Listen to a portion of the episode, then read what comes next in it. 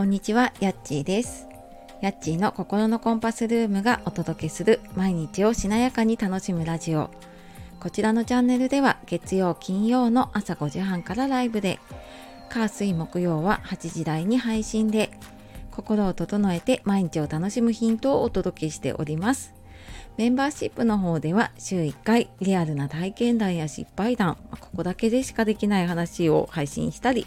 月1回通称やっちカフェライブではゆるゆるとおしゃべりタイムもしております。よかったら1ヶ月からお試しできるので登録してみてください。よろしくお願いします。本日もお聴きくださいましてありがとうございます。えーいかがお過ごしでしょうか？もう6月もね、あの後半に入っていたんですね というかあっという間ですねなんか本当に今年半年終わっちゃうんだって今ちょっと思ってしまったんですけれどもまあでもまだあとね半年あるのでね、えー楽しんでいきましょう。で今日は、えー介護や就活で不安になってしまう時はっていうことで、えー親がね高齢だったり自分の将来もちょっとなんか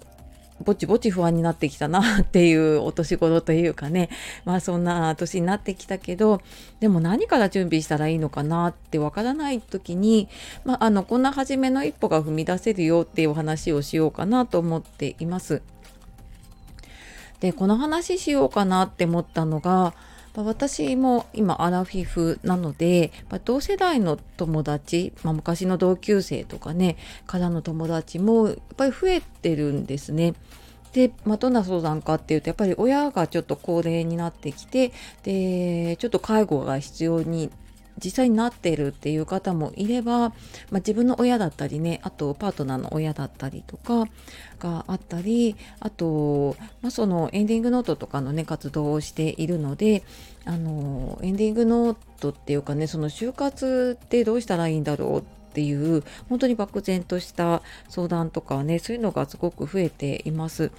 であの、まあ、私は介護の仕事を長くやったり家族の介護をしてきたりで、まあ、今はね就活ガイドで就活のサポートの仕事をしています。でプラスそのやっぱり人生のエンディング考えるのって私はライフコーチとしてね今コーチングとかセッションをさせていただいててそのやっぱり自分の人生よりよく送るためにあのエンディング考えるっとかエンディングノート書くって結構大事だなって思っているので、まあ、ちょっと私のそんなフィルターを通した話を ちょっとしたいなと思っておりますのでよかったらお付き合いください。であのーよくねご相談ご質問いただくのが親にエンディングノートを書いてもらいたいっていう方がいらっしゃっるんですね結構たくさんあのご相談受けたりとか、まあ、講座やっててもやっぱりそういう質問がすごく多いです。でこれは以前に多分ね他の配信でも話したりコラボライブとかでも話したかなと思うので、えー、とまたちょっとそちらの方のねリンクも貼らせていただきます。であのまずその家族だったりね親と話す前にこう自分がその自分の将来のことを考えてみると話しやすくなります。でこれ私いつもねそういうふうにあのお伝えさせていただいてるんですね。でなんか何やったらいいか分かんないなっていういう方にはエンディングノートをまず1冊あの何でもいいのでねちょっと買ってみてくださいっていうふうに伝えてますね。あの就活ってやっぱり幅が広いのでその人その人によって就活のイメージって違うんですよね。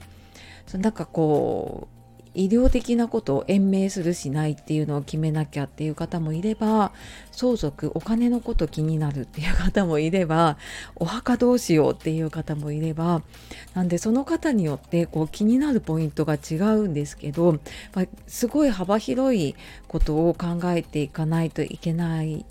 ものなので、えー、とエンディングノートちょっと一冊買ってパラパラって見てみるとあこういうこと考えるんだっていうふうになあの全体像をね知るっていうことが大事かなって思います。であのノートは私は今マンダラエンディングノートっていうあのマンダラチャートでね大谷選手が使ってたそれを使ったエンディングノートであの人生の未来図を書くっていう活動をしているので、まあ、もちろんマンダラエンディングノートでもいいんですがあの初めの一冊でおすすめなのであの違うんかいって感じなんですけど あのコクヨさんで出しているもしもの時に役立つノートっていうのが私もこれ実はあの備忘録代わりに使っています。その銀行の口座だったりあのクレジットカードのことあと口座引き落としのこととか一通り書けるようになっていてあの分かりやすいんですよね。なのであのどれがいいか分かんないなっていう方にはあのこちらはねあのおすすめをしています。でなんかそれをちょっとこうパラパラって見てみた上でもしね今までちょっと考えたことがないなっていう方は自分だったらどんな最後を迎えたいかなってその人生の最後ねどういうふうに迎えたいかなってちょっとイメージをしてみてください。これなんか頭でこうなったらあのこうこうしなきゃいけないとか あのそういうのはちょっと置いておいて本当になんか心でというか感情でというかねあなんかどんな場所にいたいかなとか周りに誰かいるかなとかあなんかどんな話してたりどんな言葉かけてもらってるかなっ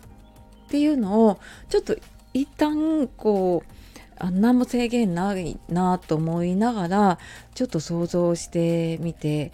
もらいたいんですね。で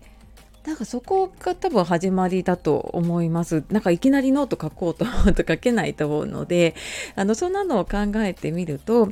じゃああの自分はね家族にこうやって囲まれたいのかとか、あの家族がねどういう気持ちでそこを迎えてほしいかっていうのによってやる準備って変わってくると思うんですね。であの私はちなみに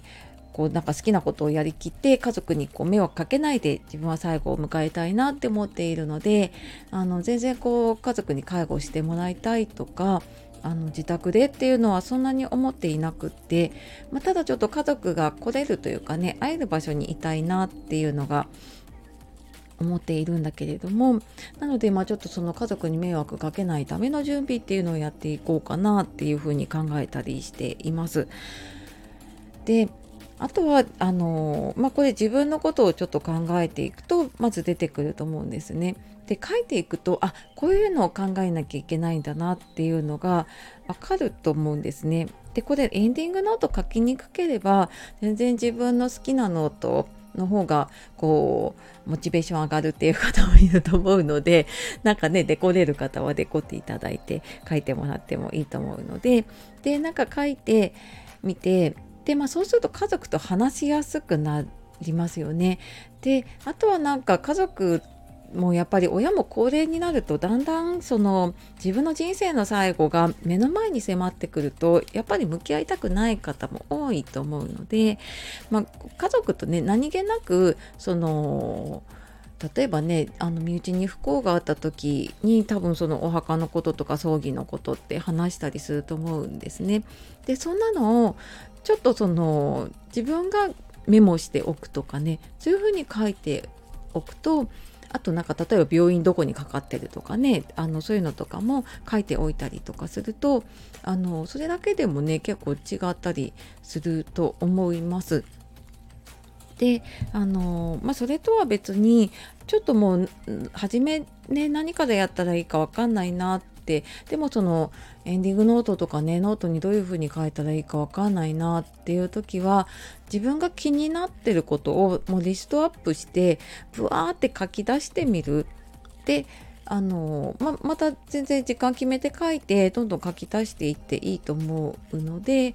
うーんなんかお墓どうするんだろうとかねそういうの書いておくとまたあの自分が何かの時にその、まあ、例えばねこうテレビでお墓の話をしていたらそこにアンテナが立ったりとかっていう風に情報が入ってきやすくなるのでねそんな風に、えーと、まずちょっとこう自分の頭の中ぼんやりしたものをちょっと出してみるっていうことをねやるといいかなと思います。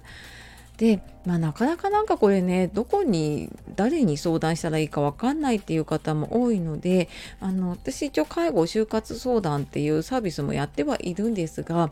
なんか何を相談したらいいか分かんないっていう方多いと思うのであのコメントでもレターでもお気軽に教えていただけるとあのはい、私の分かることだったらねお答えしたいと思っておりますのでえーとはい。よろしくお願いします。というわけで今日は介護や就活で不安になってしまう時はということでお話をしてきました。最後までお聴きくださいましてありがとうございました。では素敵な一日をお過ごしください。じゃあまたね